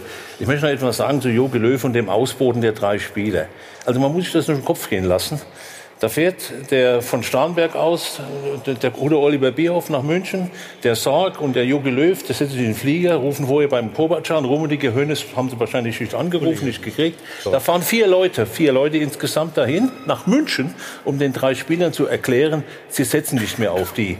Ein Jonas Hector in Köln, der hat überhaupt nichts gehört. Der hat nur gemerkt, dass er nicht eingeladen worden. Ich will damit sagen, der Jogi Löw hat es versucht, richtig gut zu machen, verdiente Spieler persönlich zu sagen, ihr zählt aus welchen Gründen immer nicht mehr. Dass die Entscheidung der Form nicht richtig war und kommunikativ ein Desaster war, als kommunikativ fürchterlich schlecht rübergebracht worden ist, steht auf einem anderen Blatt. Nur, er hat schon versucht, den verdienten Spielern einen persönlichen, eine persönliche Botschaft rüberzubringen, warum man nicht mehr auf sie ja, setzt. In fünf, in fünf Minuten, wunderbar. Das ist eine also andere Frage. Entschuldigung, ich kann das auch einfach in der Presseerklärung machen. Will, das nee, das wäre auch nicht. Aber es gibt nicht nur, es, es gibt im Spektrum noch also, ein bisschen mehr. Das ist, besprechen wir gleich. Äh, und die Führung des DFB, Stefan, liegt da was auf der Seele? Das, das spüre ich förmlich. Ne? Machen wir eine kurze Pause. Sind gleich wieder zurück. Hi von Adel. Live aus dem Hilton Hotel am Münchner Flughafen beim Check 24 Doppelpass. So, die Führungsebene des DFB haben wir gerade mal so ein bisschen angerissen. Stefan? Die begeistern dich gerade richtig, ne? Ja, geben jetzt auch kein gutes Bild ab. Das muss man ganz klar sagen. Vor allen Dingen in der Kommunikation zwischen Löw und Grindel. Grindel wurde ja nicht informiert bei den Rauswurf von Hummels, Boateng und Müller. Und, ähm, muss, er, muss er informiert ich denke werden? schon, ich denke schon, dass ein Präsident schon Harald? wissen sollte. Entschuldigung, muss der, Entschuldigung, muss der Trainer den Präsidenten informieren, wenn er, wenn er den nächsten Aufgebot nimmt? Das muss er nicht. Bin ich fest Nein, davon aber ich finde in dem Fall, wenn er drei Weltmeister muss der Boss informiert Wenn er drei Spieler wegmacht für die Endgültigkeit, dann finde ich schon, dass der Präsident das wissen sollte. Also, also diese drei informiert worden. Solche drei Spieler. Natürlich, natürlich, weil das Telefon klingelt doch genau zwei Minuten später. Also, und dann sollte er vorher schon die Information Informationen haben, also ich was war, der Bundestrainer war der Boss, das ist meine Meinung. der Boss eines Bundesliga-Vereins. Oder glaubt ihr ernsthaft, wenn der Robin so den Ballack nicht aufgestellt hat, hat mich vorher informiert? Das ist das Recht des Bundestrainers. das ist eine andere Situation. Nö, Ballack wir reden von der Nationalmannschaft, Entschuldigung. Ja, also wir trotzdem. sollten schon denn hier bleiben. Also wir sollten jetzt nicht zu dutt Als Grindelt würde ich mich ein bisschen raushalten also, einfach. Darf ich jetzt nur mal, damit wir nicht auf die Grund, falsche Grundsätzlich eine Sekunde, ja. eine Sekunde. Grundsätzlich muss der Präsident bei so einer Entscheidung mit drei Weltmeistern, gestandenen Spielern, erfahrenen Spielern, muss der Präsident erfahren, was der Trainer vorhat? Absolut. Aus einem ganz einfachen Grund weil drei Minuten später das Telefon klingelt und 500 Journalisten anrufen und er steht nämlich dann auf dem falschen Fuß. Also das sollte ein Präsident Man kann nicht sein, man kann ihn informieren, aber ich will damit nur den Automatismus ist, ist schon eine, eine andere Entscheidung. Der Präsident, der, Prä der, das ist eine andere höher. Frage. Der hm? Präsident sollte sich in erster Linie nicht ins operative Geschäft in irgendeiner Form mit einmischen. Das tut er ja Sport, nicht. Der Fußball, ja nur den Fußball bekommen. ja, kann er immer noch machen. der, ja Fußball, der Fußball im DFB wird abgewickelt von der sportlichen Abteilung, sprich Bierhof und seinen Leuten. Und da müssen die Entscheidungen getroffen, die Entscheidungen vorbereiten, auch getroffen werden. Ob dann ein enger Austausch mit dem Präsidenten stattfindet, das ist auch eine Persönlichkeitsfrage. Ich bin der Meinung, dass ein Präsident operativ nicht tätig sein sollte, sondern in erster Linie präsidial sich verhalten soll. Das ist meine persönliche Auffassung schon immer. Ja, aber, aber ganz ehrlich, bei so, einer, bei so einer Entscheidung, Thomas. bei so einer tiefgreifenden Entscheidung, wo ich genau weiß, dass ganz Fußball Deutschland, auch ganz nicht Fußball Deutschland, sondern jeder von den 80 Millionen Bundestrainern hat eine Meinung zum Thema Hummels Boateng, Müller. Und dann erwarte ich von einem ja. Bundestrainer, dass er natürlich den DFB-Boss darüber informiert.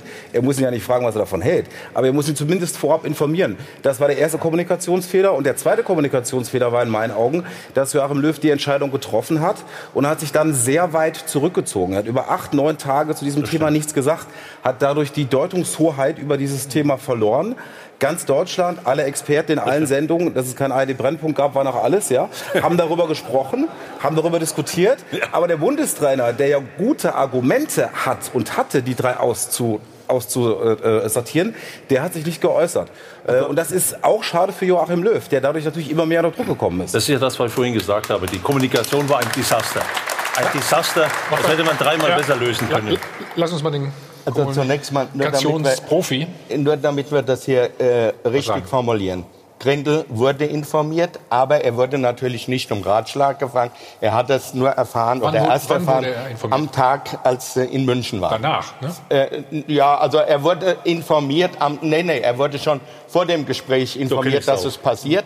Aber äh, er wurde natürlich nicht um Rat gefragt. Also das ist erstmal, damit wir da wissen, von was wir reden. Äh, das Zweite ist, äh, dass äh, die Kommunikation in dem Fall in der Tat etwas war, was völlig äh, daneben gegangen ist. Das fängt damit an, dass dann auf einmal Grendel noch versucht hat, in die Pressemitteilung ein eigenes Statement äh, reinzubekommen und gedacht hat, alle sind begeistert. Im Herbst wollten sie weg haben, also hält er das Fähnchen hoch und hat dann auch noch eine mitbekommen, weil er es völlig falsch eingeschätzt hat. Das Zweite, es gab 2006 eine kritische Entscheidung zwischen Kahn und Lehmann, wer wird die Nummer eins.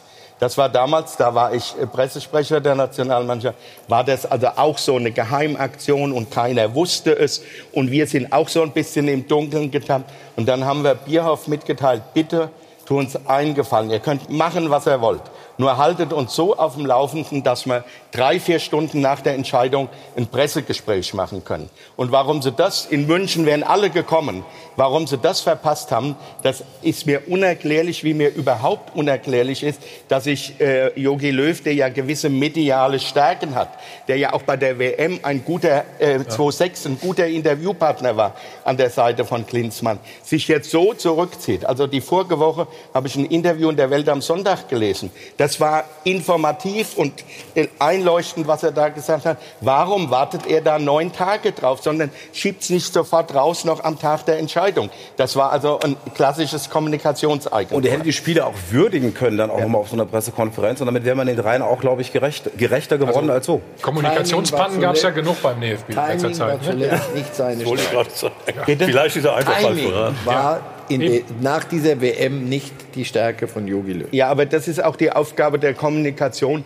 darauf hinzuwirken, dass dann, wenn er da momentan eine Schwachstelle hat, dass man mit ihm redet. Und offenbar hat die Kommunikation sowas wie den Draht verloren. Das ist ja auch eine gewisse Unzufriedenheit. Das hat ja jetzt sogar dazu geführt, was noch gar nicht so groß äh, bekannt ist, dass sich äh, Bierhoff einen eigenen äh, Medienberater engagiert hat, der unter anderem auch bei Fragen der Nationalmannschaft mitmischt. Geht ja alles drunter und drüber. Das wäre mit dir als Pressesprecher alles nicht passiert. Nein, das ist deshalb, nein, das ist, das ist deshalb falsch, weil auch ich Fehler gemacht habe und es gab Pannen äh, und äh, es ist nicht rund gelaufen. Aber in der Fülle dieser Fehlentscheidungen seit Russland über den Fall Ösil bis jetzt ist das schon ein alarmierendes dann Bild, was da ja abgegeben den, genau, wird. Genau, dann hat man ja den Eindruck, dass man eben nicht so zusammenarbeitet ja. in der Spitze, ja. wie man zusammenarbeiten sollte, um in der Öffentlichkeit ein gutes Bild zu haben. Die Frage ist doch, wird, wird Jogi Löw falsch beraten oder ist er beratungsresistent? Das ist doch die Frage. Oder beides. Das könnte ja auch sein. Ich weiß es nicht. Dafür, also, Achso, ich dachte, die letzte Meinung. Kann selbst er nicht beantworten. Du sagst, er lebt in seiner eigenen Welt. Ja. Das würde für in seiner ureigenen Welt. Ureigenen. Das würde total beratungsresistent sein. Thomas, darf ich hier noch mal eine ganz provokante Aussage machen, die ja. der Harald dann äh, wieder zurücknehmen kann, der Art und Weise, dass er sagt, habe ich nie gesagt? Ja? Ja, wenn uns so neugierig machst, natürlich. Okay. Harald hat in einer dieser Sendungen hier gesagt, äh, äh, Löw hat gesagt, ist mir doch egal, wer unter mir DFB-Präsident ja, ist. Habe ich gesagt. Ja, okay. ist, ist, auch heute noch so. Ja, äh, halte ich auch für, für natürlich eine, eine Aussage. Ich halte es fast für unmöglich, so eine Aussage zu machen. Aber Harald ist da eben sehr direkt und bringt es auf den Punkt, was wir an ihn schätzen.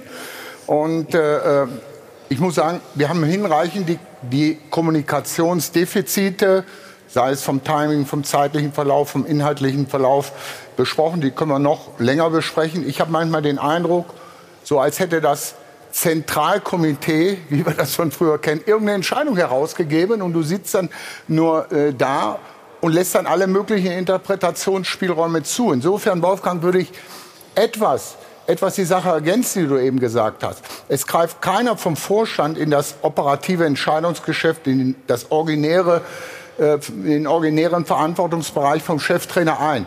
Aber für die äußere Darstellung war es immer wieder ganz gut. Wenn Rainer Keimer und wenn Rudi Völler oder wenn du Bescheid wusstest, was hat der Daumen jetzt eigentlich wieder vor? Weil ihr muss ja dann auch irgendwo diese Dinge, die ich zwar dann nicht bis ins letzte Detail erklärt habe, aber gegenüber der äh, äh Öffentlichkeit in der Art und Weise vertreten, dass der Eindruck entstand, und der war auch berechtigt. Wir sprechen mit einer Sprache. Und das hilft doch auch dem Trainer, oder? Ja, wir sprechen mit einer Sprache. Ja, aber bei dir war es was anderes. Dich mussten sie ja einfangen wahrscheinlich. Nein, ich war nur manchmal ein bisschen der Zeit voraus. Ja, also, okay. Lass uns, Marcel, lass uns sofort äh, nochmal über den Präsidenten sprechen. Nee, nee, hat er was zu sagen? Hat er nichts zu sagen? Wir müssen einen Spot machen, dann sind wir wieder da. Aber ich will noch eins zu ihm, dann kann ich das noch? Nein. Er hat mal Gleich bitte. So, Wolfgang, jetzt. Ähm, es ging irgendwie Christoph hat ja gesagt, er war seiner Zeit immer voraus. Ja, ja, du wolltest was zum Anzug Christoph erzählen? hat natürlich recht. Wir haben schon versucht, Kali, Rudi Völler und später ist ja dann mit Rudi Völler immer mit einer Zunge zu sprechen. Auch das, was der Trainer beschlossen hat, auch vernünftig zu verkaufen. Es gab eine Situation, die will ich jetzt noch erzählen. Der hat mal einen blauen Anzug angezogen, weil wir einen Partner hatten, der blauen Strom, der blauen Strom verkaufen wollte. Dann saß er mit dem blauen Anzug in der Kabine und Rudi Völler und ich, wir haben es angeguckt und wir wussten nicht mehr, was wir sagen sollten. Die Entscheidung von uns war, wir gehen gar nicht raus, wir bleiben in der Kabine, damit wir nicht gefragt werden. Das war die einzige Situation, wo er was gemacht hat. Das konnten wir nicht gar nicht verstehen. Ja, lieber, lieber der blaue Anzug, ich weiß noch heute, wie du mich angeguckt ja. hast. Der war hellblau. ja, ja, der war, der war hellblau. Jetzt muss aber wieder die Kann Geschichte heute schon wieder tragen, glaube ich. Ja. aber äh, Marcel, die Geschichte dahinter. Wir kriegen einen neuen äh, Hauptsponsor von äh, RBE, Avanza, die dieses Blau, dieses Blau in ihrem Logo drin hatten. Die Idee von Avanza war, unser Torschützenkönig äh, Goalgetter Ulf Kirsten sollte sich in diesem Spiel, für dieses Spiel, die Haare blau färben. Das war vom Vorstand, von Herrn Holzhäuser und Co. angedacht, sag ich mal. Ich krieg diese Sache auf einmal mit. Ich sag, habt ihr sie noch alle? Der Ulf, der steht sowieso immer unter Druck, den hauen sie sowieso immer weg. Jetzt soll der noch mit einer hast blauen du, hast Haare... Du gesagt, Themawechsel, Themawechsel. Hast du gesagt, ich mach das, ne? Ich ja, hab mich geopfert. Ja, du hast dich geopfert. So, wie kommen wir jetzt von, der, von dem blauen Anzug wieder zurück? Musst du noch mal gesagt zum DFB-Präsidenten. So. Thomas, wenn wir zum DFB-Präsidenten kommen, darf ich da ja. zwei, drei Sind Sätze dazu bist, sagen? Bitte. Ich habe im Sommer gesagt, das ist der schlechteste Präsident seit über 50 Jahren. Und ich habe sie in all den Jahren äh, mehr oder minder hautnah erlebt. Zu dieser Aussage stehe ich heute noch. Und es ist noch alles viel schlimmer geworden. Der einzige Unterschied ist, ich war im Sommer fast allein und heute kriegen Sie so langsam mit, auch Lothar Matthäus hat ja äh, die Woche sich dazu geäußert. Äh, man kann sich jetzt in tausend Details verlieren, man kann es aber relativ kurz machen. Grendel hat wenig Fußballkompetenz. Grendel hat viel Geltungssucht und Grendel ist ein Populist par excellence. Und dann kommt noch dazu, ich formuliere es mal salopp, äh, wenn er drei Aussagen zu einem Thema in einer Woche macht, sind vier Meinungen dazu auf dem Markt. Und das ist einfach bei einem Präsidenten äh, auf Dauer nicht haltbar. Manchmal denke ich so, das ist der Donald Trump des deutschen Fußballs, so wie er in jedes Fettnäpfchen tritt.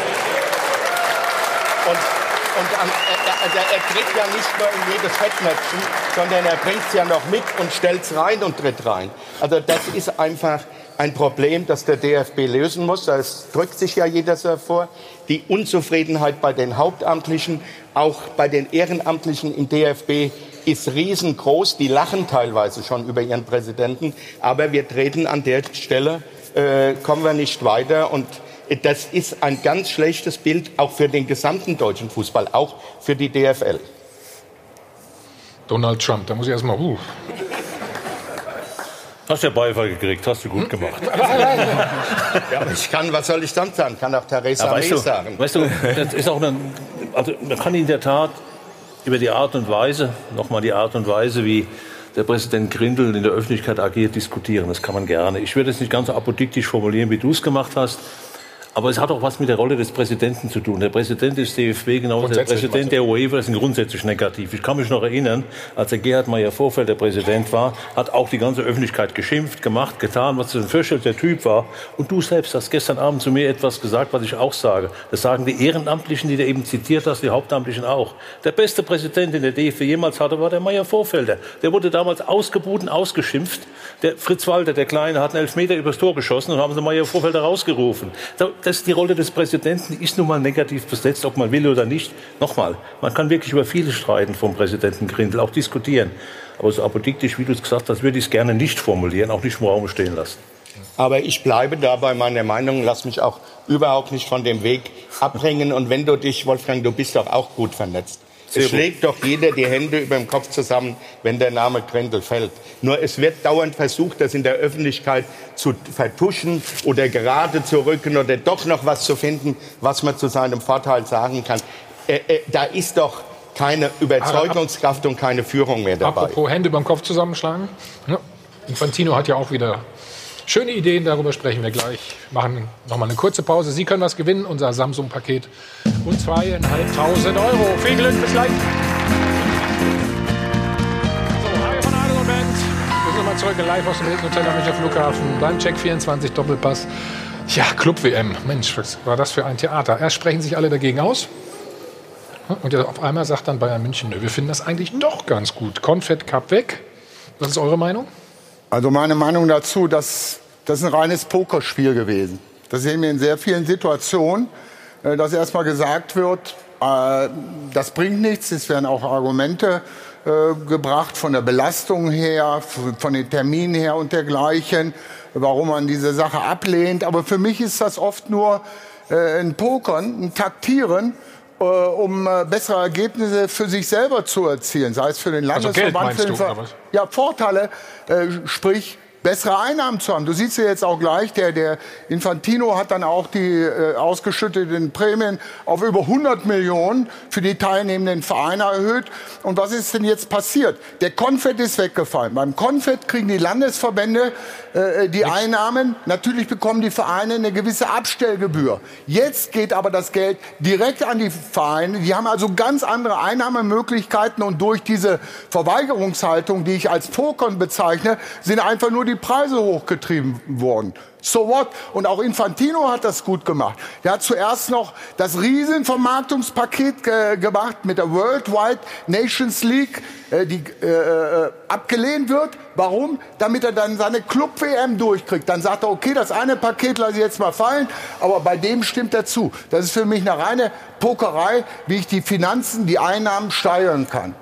Also wir sind doch in der Phase und das wissen wir ja alle, bis 2024 gilt der internationale Matchplan und auch das Champions League-Format ist bis 2024 von der UEFA unterschrieben. Das heißt, bis 2024 ändert sich in diesem Bereich nichts. Und jetzt versucht Infantino reinzudrängen, sich wichtig zu machen, Kohle zu bringen, aber auch selbst Kohle äh, zu kassieren. Und was äh, die Club-WM betrifft, äh, es gab am Dienstag eine Sitzung des Vorstands der European Club Association. Da wurde über das Votum von Bayern und Real gesprochen. Und es gibt am Dienstag in Amsterdam eine Vorstandssitzung, eine Mitgliederversammlung aller 232 Vereine. Und dann wird das Votum wahrscheinlich gegen Bayern und Real ausfallen.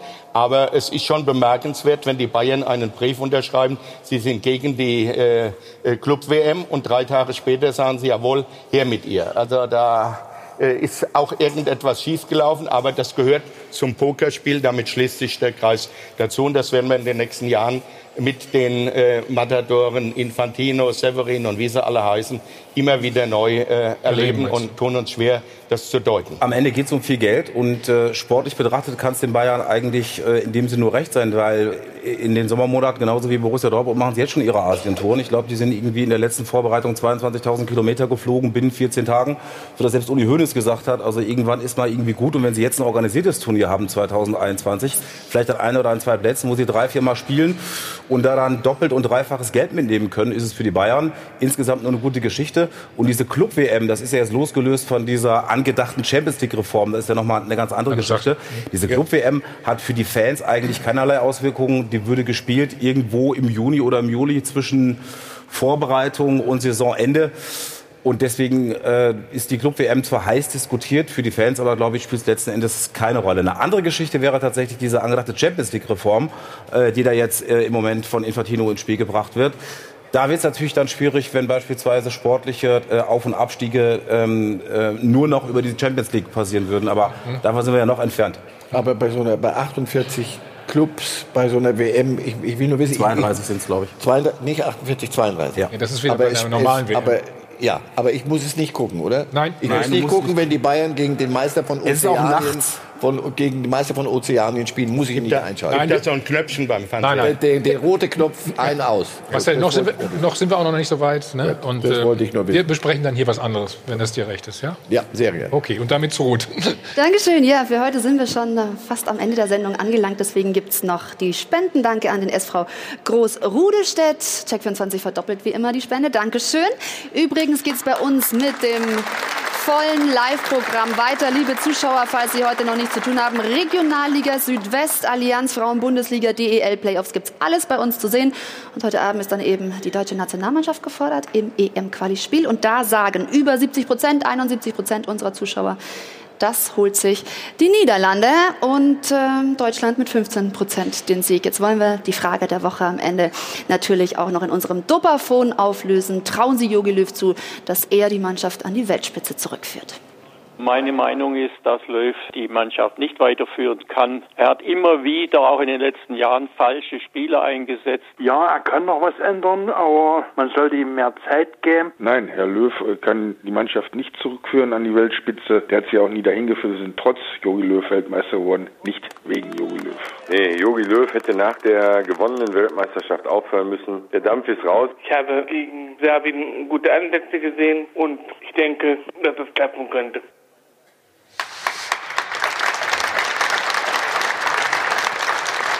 So, letzte, letzte schnelle Frage, Stefan. Wie hoch gewinnen wir heute? Wir verlieren. Oh. Wer glaubt, dass wir gewinnen? Christoph war doch der Optimist. Also ich gehe vom guten Spiel, guten Ergebnis aus und selbst wenn eine knappe Niederlage rauskommt, wäre das für mich ein Schritt wieder nach vorne. Also da ich jetzt für Optimismus stehe, sage ich, äh, die, wir holen einen Unentschieden. Also ich sage, wir brauchen keine Angst zu haben. Wir spielen nicht gegen den amtierenden Weltmeister, sondern gegen Holland, die bei zwei großen Turnieren nicht dabei waren. Die haben jetzt eine leichte Phase, wo es äh, bergauf geht, aber es gibt keinen Grund, da heute also Abend auf Knien reinzurutschen. Ich, also, sollen, ich bin optimistisch. Kurze Frage, kurze Antwort. Also, wir sind durch für heute. Ich danke euch ganz herzlich herzlich. Wolfgang, vielen Dank. Schönen Sonntag. Weiter geht's mit Regionalliga. Fußball live im Südwesten. FSV Frankfurt gegen Homburg. Viel Spaß, schönen Sonntag. Bis nächste Woche. Ciao.